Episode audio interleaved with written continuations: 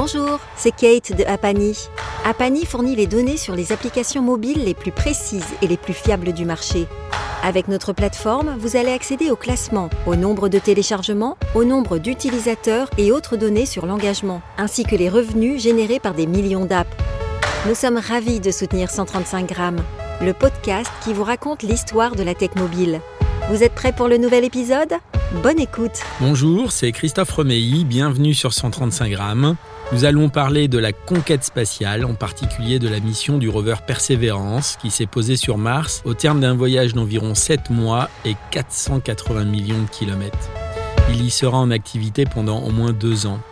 Mais quel rapport avec l'industrie du mobile? Eh bien beaucoup plus que vous ne le pensez. J'ai eu la chance d'avoir une conversation passionnante avec Stéphane Lemoélic du laboratoire de planétologie et géodynamique de l'Université de Nantes. C'est son métier depuis plus de 20 ans. De quoi allons-nous parler? Eh bien de Supercam, des yeux et des oreilles du rover Perseverance qui est sur Mars. C'est un trésor de technologie contenu dans à peine 10 kilos. Supercam réunit 5 techniques de mesure en un seul instrument et permet de caractériser la morphologie, la composition élémentaire et minéralogique des roches et du sol autour du rover et ainsi d'aider à la sélection d'échantillons qui seront potentiellement retournés un jour sur Terre. La Supercam possède trois modules. Le Mast Unit, le boîtier en haut du mât qui prend des images et enregistre les spectres, le Body Unit qui fait l'analyse spectrale de la lumière UV et visible, et une série de cibles d'étalonnage attachées à l'arrière du rover. On mettra une série de photos sur le post qui sera publié sur servicemobile.fr. Au total, cette instrumentation est le fruit du travail de plus de 300 personnes en France. Ce sont des laboratoires publics, environ 15, et des industriels français, plus de 20, qui ont contribué à Supercam.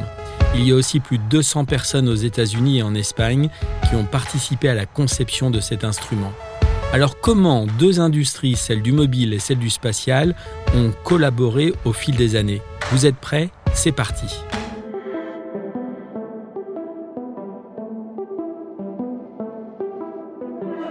Les progrès de la technologie qui permet l'exploration spatiale vont souvent de pair avec les progrès de la technologie que nous utilisons dans notre vie quotidienne. Une invention qui a changé la vie de milliards de personnes dans le monde est le satellite. La technologie satellitaire a permis le développement de nombreuses choses comme la télévision, des systèmes de navigation comme le GPS, des prévisions météorologiques plus précises et l'Internet par satellite. La NASA met d'ailleurs en évidence les technologies qui profitent à la vie sur Terre sous la forme de produits commerciaux. Ils ont dressé le profil de plus de 2000 retombées depuis 1976.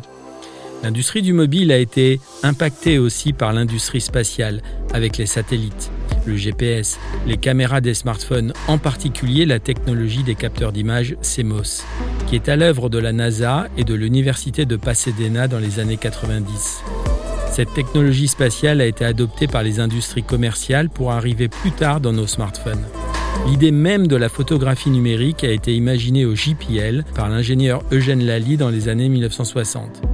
Je vous encourage à écouter l'un de nos podcasts sur la caméra du smartphone de la première saison qui revient sur les innovations et l'usage de celle-ci.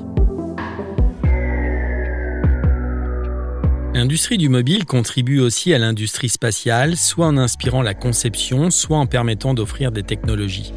À la mi-2013, la NASA a lancé une série de trois microsatellites mesurant à peine 1 cm3.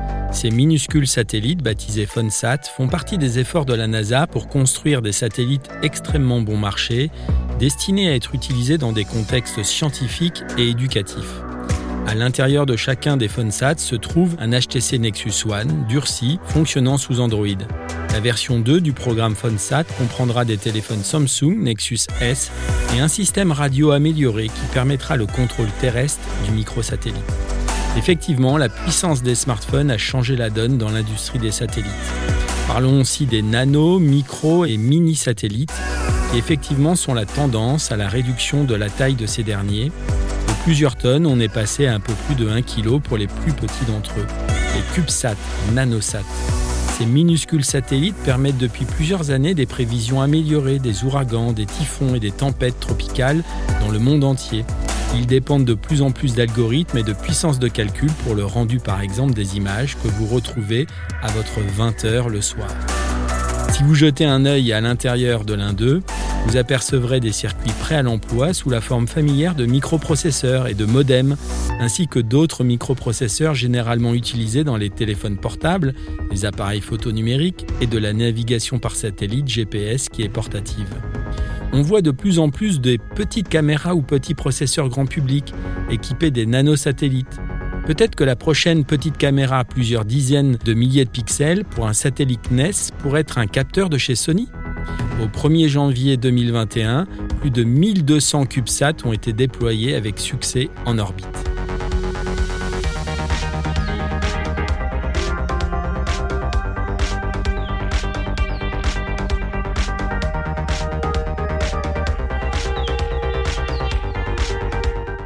Un autre cas d'usage avant d'écouter l'interview. L'hélicoptère drone Ingenuity de la NASA a effectué son tout premier vol sur Mars. Saviez-vous que la technologie robotique est celle de Qualcomm qui est à la base de cette mission? C'est un acteur majeur de l'industrie du mobile. Sûrement que votre smartphone embarque l'un de leurs processeurs. En tout cas, sa plateforme pour Ingenuity est de la taille d'une carte de crédit, ce qui permet un vol autonome sans GPS, ce qui est essentiel pour naviguer dans des zones difficilement accessibles au rover. La technologie est également utilisée dans le système de communication de persévérance, permettant aux deux véhicules autonomes de travailler en tandem pour recueillir, préparer et renvoyer les photos tant attendues à l'équipe JPL de la NASA sur Terre. Nasser Shahat, ingénieur en télécommunications spatiales au JPL et à la NASA, qui a travaillé sur la mission du drone Ingenuity, embarqué sur Persévérance, nous raconte un morceau de l'histoire du drone. Je vous laisse écouter son témoignage. Nous mettrons une vidéo complète du témoignage dans la page du podcast sur servicemobile.fr.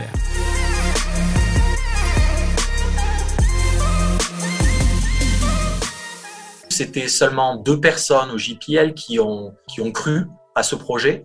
Euh, Mimi Yang, euh, qui est la, project manager, euh, et Bob Balaram, qui était l'ingénieur principal de, cette mission.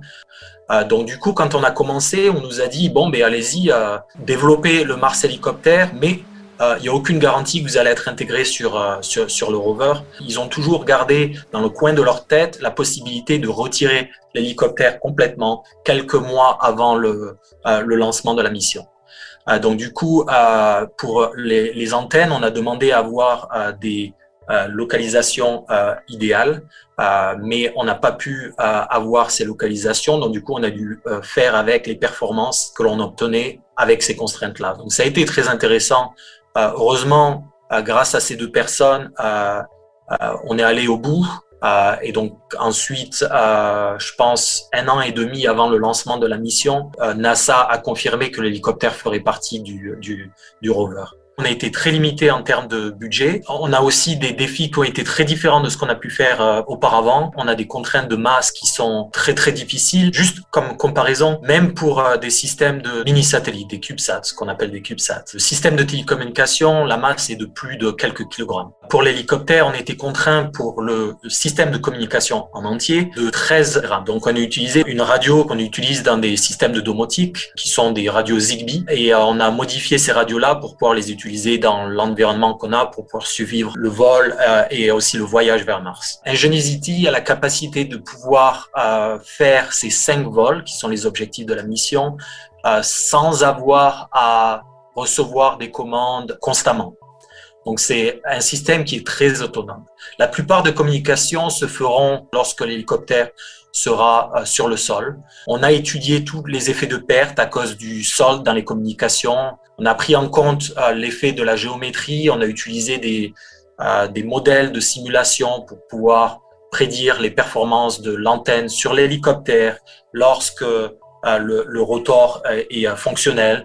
et on a aussi prédit les performances de l'antenne sur le rover parce que l'environnement du rover est très riche euh, donc il y a beaucoup de réflexions. Euh, quand on développe des antennes sur Mars et on injecte des niveaux de puissance euh, dans des antennes, on a des problèmes qui sont très différents qu'on n'a pas sur, sur la Terre. C'est ce qu'on appelle claquage électronique, qui pourrait dégrader les performances des antennes complètement au point de ne plus pouvoir communiquer du tout.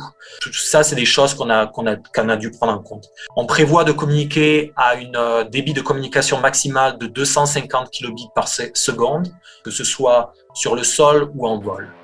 Euh, donc la priorité, c'est de faire nos vols. Ensuite, lorsque l'hélicoptère atterrit, on, on, pourra renvoyer toutes les, euh, les informations de télémétrie qui nous permet de savoir que l'hélicoptère est en très bonne santé euh, et aussi renvoyer toutes les images que l'hélicoptère aura pris euh, lors euh, de, de, ces vols de démonstration.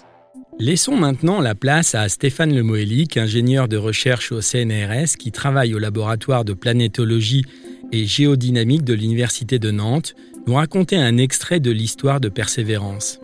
L'interview a été réalisée 15 jours après l'atterrissage du rover des chercheurs nantais du laboratoire de planétologie et géodynamique collaborent à cette mission spatiale entre l'Université de Nantes et l'Université d'Angers. Les scientifiques vont aider notamment à cibler les analyses effectuées sur les roches les plus intéressantes à l'intérieur d'un ancien lac, aujourd'hui asséché sur Mars. Les chercheurs participent à la préparation, à la calibration des données et à la prise de décision d'un instrument géologique clé qui est embarqué à bord du rover Perseverance, Supercam. L'équipe n'en est pas à son coup d'essai puisqu'elle travaille également sur le fameux rover Curiosity arrivé sur Mars en 2011 et qui est toujours en activité depuis. Écoutons Stéphane.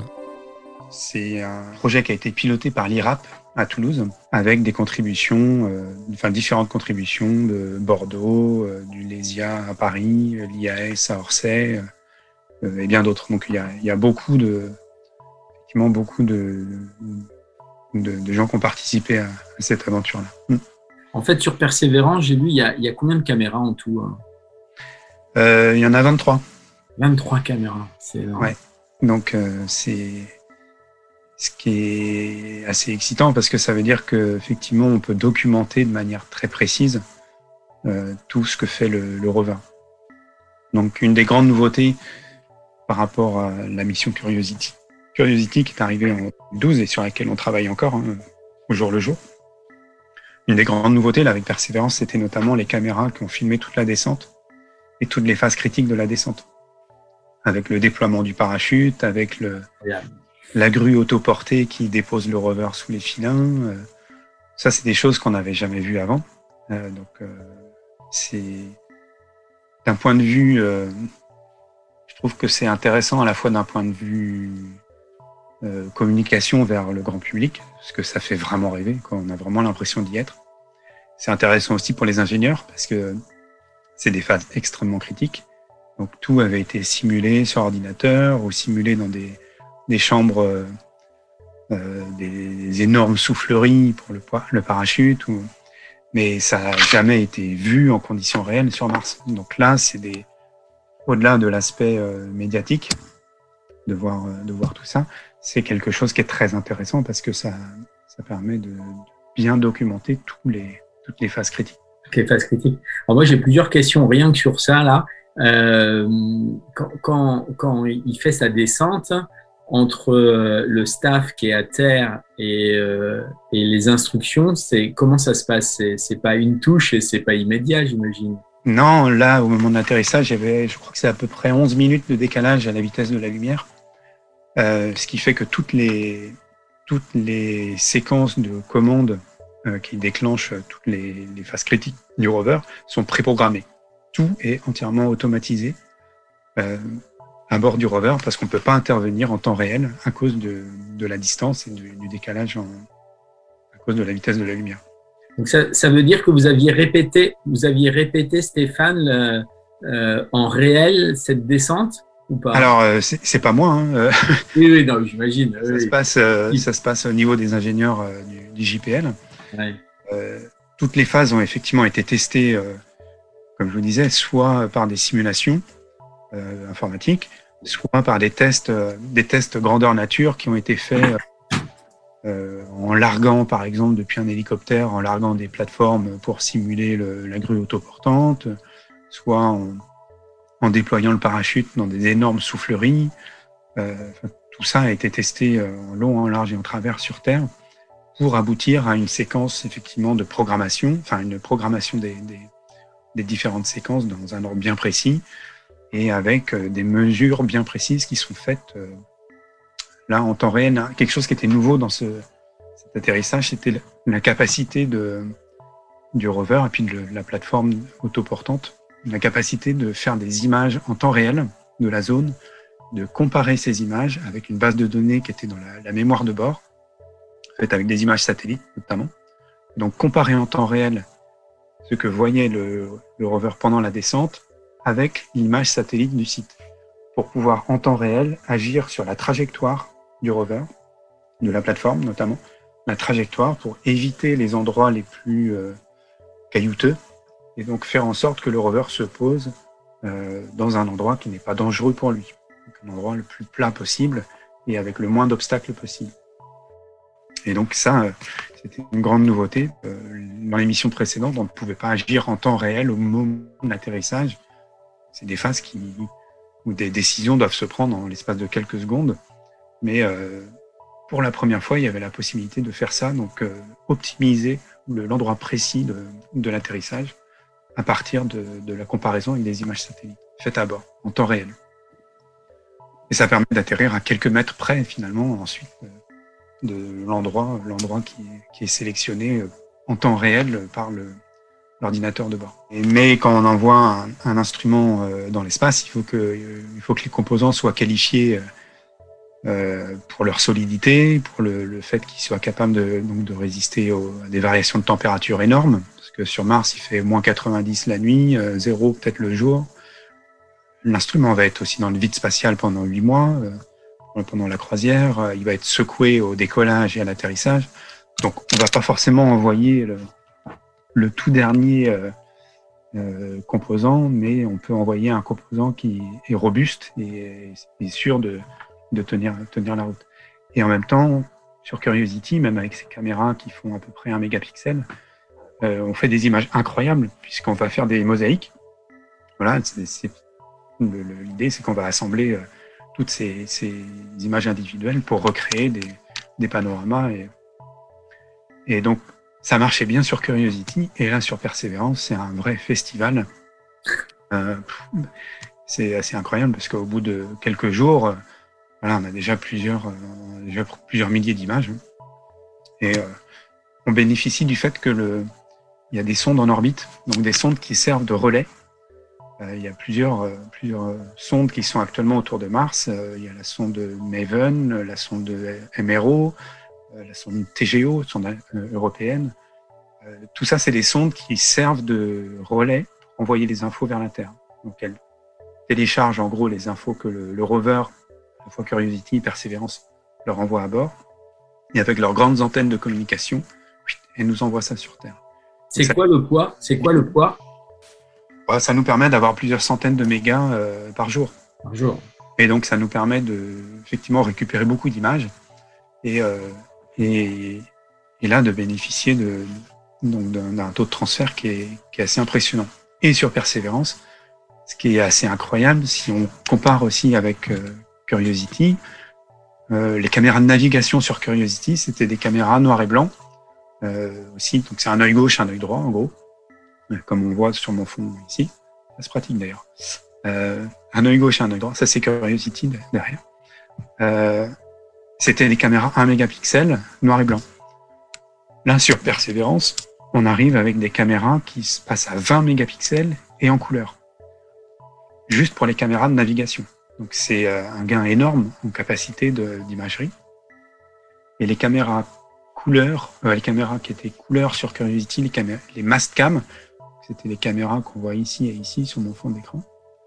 Sur Curiosity, c'était un grand angle fixe à gauche et un téléobjectif fixe à droite, avec des focales de 30 mm d'un côté et 100 mm de l'autre. Là, sur Persévérance, on va toujours avoir une caméra à gauche et à droite, mais cette fois c'est des zooms. Donc on peut varier la focale entre 27 mm grand angle pour les deux et 110 mm donc téléobjectif pour les deux. Et là c'est un gain énorme parce que comme vous pouvez faire la même focale pour les deux, on va pouvoir remonter à la 3D et recréer l'environnement en 3D de manière beaucoup plus simple que ce qu'on pouvait faire avec Curiosity. On a vraiment un jeu de données qui va être optimisé pour, euh, pour faire ça. Et pour finir sur les caméras, donc en France, on travaille beaucoup sur Supercam. Ici, c'est l'instrument ChemCam, celui qui est sur le rover Curiosity, qui a aussi été fabriqué par l'IRAP à Toulouse, avec plein de labos français. Donc, on a aussi une caméra à bord. Sur ChemCam, la caméra était noir et blanc, caméra RMI. La caméra la, plus puissante en fait à bord du, du Donc, qui voit les détails les plus fins, avec un champ tout petit par contre. Là, sur Persévérance, cette caméra sur euh, l'instrument Supercam passe en couleur. Donc, on va avoir en plus la capacité de voir la couleur, ce qui nous aide à avoir des, des variations des fois très fines de, de même de composition. Donc, on a là aussi amélioré euh, significativement les capacités. Donc, en termes d'imagerie, c'est assez euh, extraordinaire. Et pour être complet, il y a en plus sur Persévérance, donc là, c'est ce qui va se passer dans les semaines qui viennent, euh, ce petit hélicoptère, un mini drone. Première fois qu'on va essayer de voler sur une autre planète. Donc, ça, devrait être assez excitant. Et il y a aussi des caméras à bord, des mini caméras à bord de ce, ce petit hélicoptère. Donc c'est un festival de, pour les yeux, effectivement. les yeux, dingue. Et est-ce que, les, est que les caméras qui ont été construites, que ce soit sur Curiosity ou Persévérance, euh, ça, ça reste euh, euh, franco-français ou vous travaillez avec des laboratoires qui sont, par exemple, je, pense à Sony parce que Sony équipe, euh, par exemple sur les smartphones, c'est eux qui équipent quasiment 70% du marché. Ils ont des, caméras de, fou. Ou est-ce que c'est vraiment dédié au spatial et c'est particulier en fait? Alors euh, ça, il faudrait que vous posiez la question à, mes collègues euh, Philippe Caïs ou Bernel, Bernel euh, Bernardi qui ont fabriqué eux-mêmes l'instrument. Euh, et en fait, il y a certaines caméras qui sont des, des développements vraiment spécifiques. Euh, toutes les caméras de d'ingénierie, notamment sur les Rover Spirit, Opportunity, euh, Curiosity, c'était un lot de caméras fabriqué par le JPL euh, vraiment pour, euh, pour ça, pour ces besoins-là. je sais que l'instrument ChemCam sur Curiosity, donc l'instrument français, utilisait une, caméra elle, était un, modèle qui avait été initialement développé pour Philae, la mission Rosetta.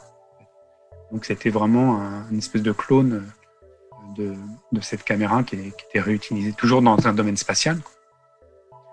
Euh, donc on, a souvent des développements qui vont être quand même adaptés à, cet environnement qui est très, euh, qui est quand même très particulier. Oui, c'est clair. Et alors vous, Stéphane, à Nantes, c'est une équipe de combien de personnes et vous avez fait quoi exactement nous, au labo, on est euh, donc sur euh, Persévérance, on va être deux principalement euh, intervenir. On fait partie de l'équipe scientifique donc de l'instrument Supercam. Et euh, donc il y a mon collègue Nicolas Mangold, qui est directeur de recherche au CNRS. Lui, il a une culture de géologue, géologue planétaire, donc il est vraiment spécialiste de la géologie de la surface des planètes et Mars en particulier. Et il intervient beaucoup dans le, notamment le, le, le, les réunions prési quotidiennes qui, qui visent à décider bah, par où on va passer, par exemple, avec le rover. Est-ce que c'est plus intéressant d'aller par là que par là, parce que il y a tel endroit, on va trouver tel type de structure, on voit bien sur la texture des roches ou des choses comme ça qu'on est dans un environnement intéressant, ou par là, on va trouver une autre unité géologique qui, elle aussi, va nous apprendre euh, de, des choses sur euh, le, ce qu'on cherche, c'est beaucoup des infos sur le passé géologique en fait de la planète, sur l'histoire euh, climatique. Est-ce qu'il y a eu de l'eau? Est-ce qu'il n'y a pas eu d'eau? Est-ce que c'était de l'eau liquide? Est-ce que c'était de la glace? Euh, Est-ce que l'eau était salée, pas salée, acide, pas acide? Voilà, c'est tout ça qu'on va voir. Donc Nicolas, lui, travaille avec son regard de, de géologue. Euh, moi, j'ai un, un, background qui est, qui est plus lié au traitement de données. Donc, euh, moi, ce qui m'intéresse, c'est d'extraire un maximum d'informations scientifiques, à la fois des images ou des, mesures. On va avoir des mesures de spectroscopie infrarouge. Ça, c'est des choses extraordinaires. Ça, se fait depuis très longtemps euh, depuis l'orbite sur les satellites, euh, notamment euh, Mars Express, satellite européen qui est arrivé en 2004, ou MRO, un satellite américain arrivé en 2006, qui tous les deux tournent encore autour. Donc avec des techniques de spectroscopie infrarouge, on peut remonter aux minéraux, savoir quels sont les minéraux présents, donc à distance. C'est comme ça que les sites d'atterrissage ont été choisis, d'ailleurs, ont été sélectionnés. Donc là, on va pouvoir faire ça maintenant sur place aussi avec, euh, avec Supercam. Et moi, j'adore, ce, ce que j'aime bien, c'est avoir des images et essayer d'en tirer le maximum d'informations. Et de remonter bah, au pixel près, si on pousse vraiment les traitements, qu'est-ce qu'on arrive à voir, par exemple, très loin avec ces images, si on pointe l'instrument très loin, qu'est-ce qu'on arrive à voir. Là, on a fait des expériences sur Curiosity il n'y a, pas longtemps, il y a, quelques mois, où on a observé des, zones très très lointaines avec l'instrument Supercam, euh, pardon, Chemcam. Je confonds les deux maintenant. Euh, donc, euh, la caméra de Chemcam, elle a été faite, le design a été fait pour observer les roches à quelques mètres du rover. En fait, on s'est rendu compte qu'en la pointant à l'infini, bah, on avait aussi des images qui finalement étaient bonnes et étaient bah, les plus détaillées que ce qu'on pouvait avoir sur le, le rover. Et donc, on a fait des tests là, en observant à l'infini et très loin. Et on arrive à voir des roches, finalement, des, roches qui dégringolent sur le flanc du cratère euh, Gale. Des roches qui sont à 60 km du rover. Quelque part, c'est comme si, euh, ben, je peux prendre l'analogie, moi je suis à Nantes ici, c'est comme si on arrivait à observer les paquebots qui sont en train d'être fabriqués à Saint-Nazaire, euh, dans, dans, les chantiers, avec ces caméras voilà, moi c'est ça qui, que, que, que j'aime bien, c'est de pousser les limites au niveau traitement d'image notamment, les limites de détection, les limites de, de, enfin voilà, de, de, de ce qu'on peut faire avec ce, ce type d'instrument. C'est combien de personnes en tout à Nantes qui bossent là-dessus? Alors, Nantes, on a un labo, un labo euh, si je prends tout en général, le labo de laboratoire de planétologie et géodynamique, euh, on est en tout euh, une centaine de personnes à peu près réparties sur deux sites. Euh, entre Nantes et Angers principalement, sachant que euh, sur cette centaine de personnes, il y a euh, pratiquement un tiers qui travaille sur l'étude des thématiques liées plutôt à la mer, notamment aux foraminifères, à des organismes marins. Donc ça va être un tiers vraiment sur ces, contextes mer et un peu environnement, un tiers qui va être sur des contextes plus terre, c'est-à-dire la, Terre elle-même, et un tiers sur des thématiques planétologiques, où là, on va euh, étudier les satellites de Saturne, les satellites de Jupiter, euh, beaucoup Mars, euh, ou la planète Mercure, ou peut-être un jour Vénus. Donc voilà, on a un tiers d'activité planétaire, avec toujours un peu en tête de garder l'idée qu'on fait beaucoup de planétologie comparée. On a un laboratoire avec des compétences de de géologie, historiquement de, beaucoup de géologie et géophysique euh, appliquée à la Terre, qu'on va appliquer aux planètes avec donc ce que les données que nous renvoient les sondes spatiales, soit en orbite, euh, soit au sol. Et on a un espèce de d'aller-retour comme ça entre euh, appliquer nos connaissances de géologues terrestres à Mars, à Titan, satellite de Saturne. Et puis en fonction de ce qu'on voit, on va aussi rétroactivement des fois, euh, peut-être mieux comprendre certains processus qu'on a sur Terre en fonction de ce que nous apprennent euh, les planètes. Sur, sur le, ce que vous avez fait sur, on revient à Persévérance, ce que vous avez fait sur euh, Supercam, là, ça va avoir des implications technologiques après ou pas? Sur, sur la, conception même, hein, je parle de Supercam. Est-ce que ça a des répercussions sur d'autres industries que celle du spatial? Les, implications, euh, alors je, vais répondre de manière un peu plus générale. En fait, quand on est amené à, développer des instruments pour les mettre sur des, des centres spatiales, on est confronté à des problématiques de consommation d'énergie, par exemple. Euh, là, pour faire tourner Persévérance, euh, la source d'énergie nous fournit à peu près 110 watts par jour, qui va faire marcher tout le rover et tous les instruments. Donc, ça veut dire qu'il faut optimiser de manière très critique la consommation d'énergie on ne peut pas partir avec un instrument trop lourd non plus, puisque euh, chaque gramme euh, qu'on doit envoyer euh, nécessite bah, du carburant dans la fusée. Donc il faut optimiser un maximum la masse de l'instrument, son volume aussi. Donc souvent il faut miniaturiser les composants. Là pour ChemCam et SuperCam, c'est une des premières fois où on avait un laser envoyé sur sur une autre planète donc il a fallu miniaturiser ces composants et optimiser la, consommation d'énergie. Donc euh, pour les caméras, c'est pareil, on, est obligé d'avoir des caméras les plus petites possibles. Là, on a parlé de l'hélicoptère tout à l'heure. L'hélicoptère, c'est un drone qui fait 2 kilos, euh, qui est tout petit en fait. Et donc les caméras doivent être elles-mêmes les plus légères possibles. Il y a du vent, mais l'atmosphère est très peu dense. Donc on n'est pas dans le cas du film Seul sur Mars, si vous l'avez vu, qui est capable de faire incliner un vaisseau très lourd.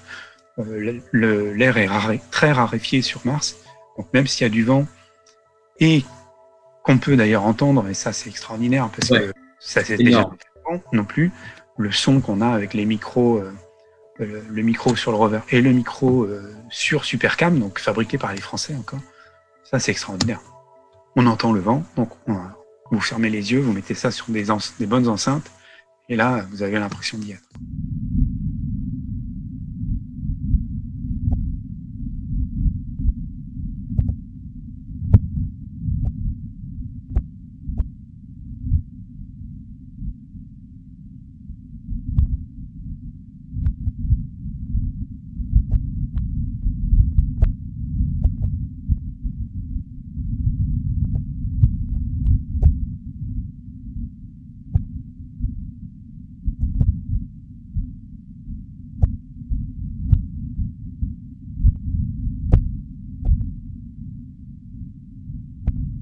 Mieux, vous mettez les images et un casque de réalité virtuelle sur la tête, et là, vous êtes carrément dessus. Donc, il y a du vent, ça c'est, c'est sûr, ça va jouer pour l'hélicoptère, forcément. Euh, mais donc, ce que je voulais juste dire pour finir là-dessus, c'est que l'hélicoptère, c'est vraiment un défi technique. Et si jamais ça marche pas, de mon point de vue, c'est vraiment pas grave. Parce que là, on voit dans les premiers jours de, Curiosity, on, on est déjà à presque trois semaines sur Mars, on voit tous les instruments d'enquête tester, caractériser les, uns après les autres. Euh, et, chaque fonctionnalité de chaque instrument est testée de manière euh, très systématique euh, pour être sûr que tout va bien, qu'on est en, voilà, mode nominal, que, que les vibrations lors du lancement, de l'atterrissage n'ont pas dégradé l'instrument, que le vide spatial ne l'a pas dégradé. Et ce qui est, ce qui est vraiment très excitant, c'est de voir que pour l'instant tout marche. Donc, il montrait les premiers résultats de l'instrument Supercam, donc cet instrument franco-américain. Et euh, c'est vraiment extraordinaire parce que donc on a euh, les premières images, ça marche, euh, les premiers spectres LIPS, cette technique avec le laser qui vaporise une partie de la roche et analyse ensuite les, les atomes qui sont présents en regardant les, les pics d'émission. Donc on a ces premiers tirs LIPS, on a le premier spectre Raman sur Mars, c'est encore une autre technique n'avait jamais volé avant, pour le coup, celle-là, qui est intégrée à Supercam. Donc ça, ça marche. Premier spectre. Analyse, en fait, qui analyse quoi Le spectre des roches? Alors le raman, c'est encore une autre technique. C'est on prend aussi un laser, mais ça va être un laser vert, donc une autre longueur d'onde, et qui va euh, donc euh, éclairer la, cible, éclairer les roches. Donc là, on, ne vaporise pas la roche, on ne focalise pas un laser qui crée euh, un laser impulsion qui, qui, chauffe la roche à 8000 ou 10 000 degrés. Là, c'est pas ça avec le, le ramon. On éclaire quand même la roche avec ce laser vert et on va regarder les propriétés de la lumière diffusée par la roche. Et on va voir en fait des signatures en fonction des minéraux qui sont présents. On va voir des signatures caractéristiques euh, bah, de, de des, liaisons euh, entre les molécules. Et donc, on peut potentiellement remonter à la minéralogie avec ça, voire même détecter des, des molécules organiques s'il y en a des liaisons entre des atomes de carbone, hydrogène ou oxygène. Donc c'est une technique qui est potentiellement très puissante et qui n'avait jamais été utilisée sur un rover euh, auparavant. Et donc là, l'instrument, pour l'instant, a obtenu ses premiers spectres Raman et donc on, a beaucoup d'espoir euh, sur cette technique-là. On a également les premiers spectres infrarouges, pareil, donc, euh, qui étaient discutés dans cette, conférence de presse du, du CNES. Donc là, c'est vraiment la phase de test euh, d'ingénierie, de, comme je vous disais, de mise en route euh, un à un de tous les systèmes. Mais c'est vraiment de très bon augure de voir euh, tout ça qui. Il y, a, beaucoup d'excitation autour de ça. Et question sur Persévérance, là, je ne sais pas comment fonctionnent les, processus ou les protocoles avec la NASA, mais vous avez accès à ce que vous voulez quand vous voulez ou il faut respecter des choses bien précises, il y a des protocoles? C'est les deux. On a, étant dans l'équipe scientifique, on a accès à, bah, toutes les données qui arrivent quasiment en temps réel. Euh, euh, après, on n'en fait pas ce qu'on veut. Voilà, on a des, règles de bonne conduite qui font que Euh, je ne vais pas vous, balancer sur Twitter euh, ce que je viens de recevoir euh, dans mon projet parce que. Je ne parle pas de Twitter, hein, des réseaux sociaux, mais je parle de vous en interne. Est-ce que vous êtes tenté, de, avec la masse de données qui arrive, bah, tout de suite, vous avez des alertes comment, ça se passe? Ça, génère beaucoup de discussions en interne dans les équipes parce qu'effectivement, quand les données arrivent, on, bah, a envie de savoir ce qu'il y a dedans. Donc, donc on, le, système est assez bien organisé avec des réunions, euh, des réunions tous les jours, hein. des, séries de téléconférences euh, qui sont en horaire martien. Ça, c'est une des particularités de, ça. Ça veut dire qu'on travaille sur des journées qui font 24 heures et 40 minutes. Donc, euh, vous pouvez démarrer une journée à 7 heures du matin un jour donné, mais 15 jours plus tard, bah, vous allez démarrer plutôt vers 7 heures du soir. C'est des journées qui durent entre 10 et 15 heures de travail, c'est-à-dire d'échanges, de réunions euh, successives, qui sont des réunions euh, à la fois d'analyse des données qui viennent d'arriver, mais aussi de planning, c'est-à-dire de programmation des données qu'on va acquérir le lendemain. Et puis des réunions euh, en parallèle qui essayent de voir un peu plus loin, à l'échelle de 3-4 jours, qu'est-ce qu'on va faire sur les 3-4 jours qui viennent, et puis un peu au-delà. on a toutes ces, voilà, ces, différentes réunions qui, s'enchaînent hein, euh, de, manière euh, continue depuis, depuis l'atterrissage. Et ça va être comme ça pendant plusieurs mois. Et ça permet d'avoir énormément d'échanges entre les, équipes scientifiques gens. Donc euh, ça, plus des systèmes de, chat avec différents canaux pour, par instrument, par technique, par sensibilité, suivant que vous aimez l'imagerie ou la spectro. Et donc, voilà, il y a énormément d'échanges veux dire que c'est pas non plus facile. Il y a énormément d'informations qui circulent. Je vous disais qu'il y a déjà des milliers d'images qui sont arrivées, donc on peut pas tout regarder. Donc euh, c'est là où bah, là où il y a l'intérêt d'avoir euh, pas mal de monde et euh, et c'est aussi assez extraordinaire ce qu'on voit sur les images notamment, comme le, le, la NASA a une politique de communication vers le grand public qui est très ouverte. il y a énormément d'images qui sont postées sur un site public, site IPL. Euh, donc des, données qui sont mises dans le domaine public euh, très vite, quasiment dès l'atterrissage. Et il y a une communauté d'amateurs éclairés qui est à l'affût, euh, qui a déjà tous ces codes pour télécharger les images, les, les pré-traiter, les assembler. Donc très vite, on voit apparaître dans la communauté amateur des, panoramas 360 qui sont magnifiques. On y est passé vite, mais dans les développements technologiques qui sont faits pour aller dans le spatial, il y a énormément de retombées en fait euh, dans la vie de tous les jours qu'on n'imagine même pas en fait. Euh, là, sur Perseverance, il y a un système de navigation autonome pour le rover. Bah, c'est des algorithmes en fait qu'on va retrouver dans les, les, voitures autonomes aussi euh, bientôt là dans les voilà, il y a des systèmes de pompes fabriqués, enfin pour créer de l'oxygène notamment. Il y a un instrument qui va fabriquer de l'oxygène à bord à partir du CO2 atmosphérique. Et en fait, il y a des systèmes un peu similaires qui vont, qui vont servir dans les, brasseries pour remettre de la, du CO2 dans la bière. on n'imagine pas ça, mais pourtant, euh, voilà, c'est important. Au, moment d'Apollo, quand les astronautes sont allés sur la Lune, il y a eu énormément de développement sur les microprocesseurs et sur l'informatique, en fait, sur les premiers ordinateurs, parce qu'il y avait besoin que la sonde soit quasi autonome pour l'atterrissage. Ça a boosté le développement des ordinateurs. Euh, les développements sont infinis. Voilà, c'est la fin de cette conversation captivante, en espérant vous avoir transporté dans le cœur de cette mission spatiale sur Mars, qui utilise certaines technologies de l'industrie mobile et qui permettra aussi à l'industrie mobile de progresser. Nous pouvons vraiment être admiratifs de la créativité humaine, notamment des plus de 300 personnes en France, aux États-Unis ainsi qu'en Espagne qui ont travaillé sur la mission Persévérance. Merci de nous avoir écoutés. N'hésitez pas à nous mettre des étoiles sur Apple Podcast si vous avez apprécié cette histoire et à nous suivre aussi sur notre Twitter 135 grammes. Nous mettrons des images et des liens des nombreuses sources dans un post dédié sur servicemobile.fr.